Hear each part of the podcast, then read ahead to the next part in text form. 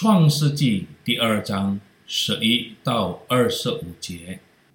后来摩西长大，他出去到他弟兄那里，看他们的重担，见一个埃及人打希伯来人的一个弟兄，他左右观看，见没有人，就把埃及人打死了，藏在沙土里。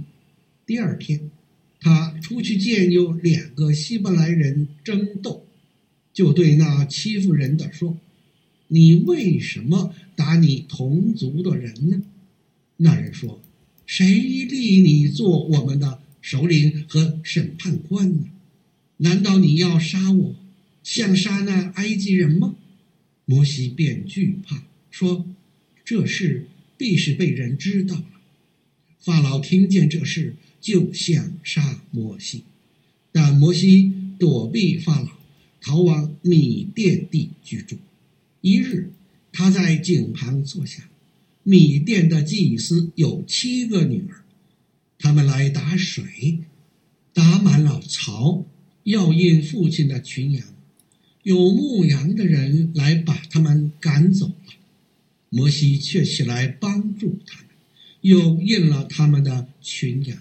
他们来到父亲流珥那里，他说：“今日你们为何来得这么快呢？”他们说：“有一个埃及人救我们脱离牧羊人的手，并且为我们打水饮了群羊。”他对女儿们说：“那个人在哪里？你们为什么撇下他呢？你们去请他来吃饭。”摩西甘心和那人同住，那人把他的女儿希波拉给摩西为妻，希波拉生了一个儿子，摩西给他起名叫革顺，意思说，因我在外邦做了寄居的。过了多年，埃及王死了，以色列人因做苦工就叹息哀求，他们的哀声达于神。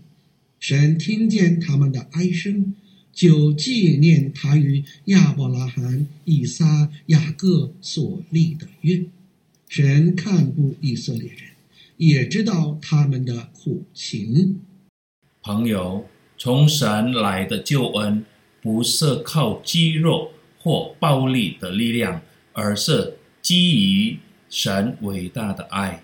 神不是不能用摩西的力量和才智，但神不悦他内心的情绪。摩西还无法克制他的情绪，不受控制的情绪会带给他人和他自己造成极大的伤害。无法控制情绪会带来灾难，并成为神计划的障碍。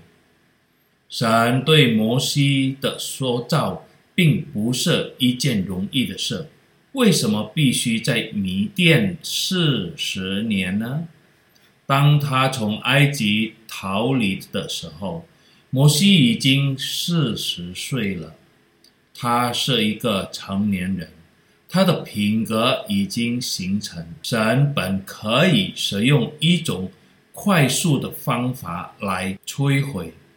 赐福和更新他的品格，但是神没有使用这种方法，因为神想要的是完全的顺服，完全向神顺服。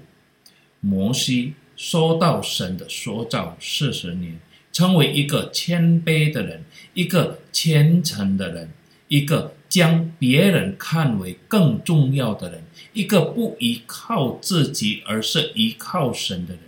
一个不做自己决定，但一个等待神的命令和旨意的人。朋友，你呢？是否有需要改变的不良品格或习惯？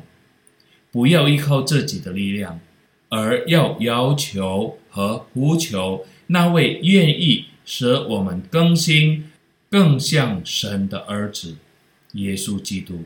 不仅如此，我们还应该要求力量承受所有的塑造过程，以便在该过程中我们不放弃、不抱怨，并且不离开神。阿门。